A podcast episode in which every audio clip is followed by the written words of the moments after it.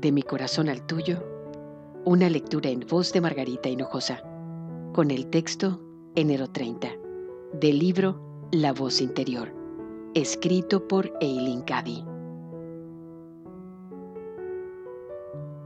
¿Encuentras un auténtico gozo en el trabajo que haces y en la vida que llevas?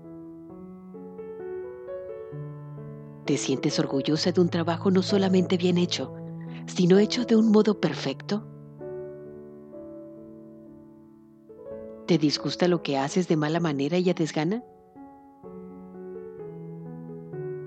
Pones todo tu corazón en lo que haces y eres consciente de que todo lo que haces es para mí y para mi honor y mi gloria, hasta el punto de que nada te deje satisfecha si no se hace justamente de ese modo? Así habrá de ser.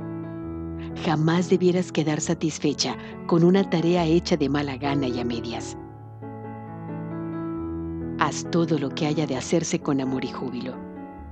Y que eso lo incluya todo, desde el trabajo más mundano hasta las tareas vitalmente importantes. Asegúrate de que tu actitud en todo lo que emprendas sea recta, para poner en eso las vibraciones correctas. Verás cómo disfrutas así. De mi corazón al tuyo, una lectura en voz de Margarita Hinojosa.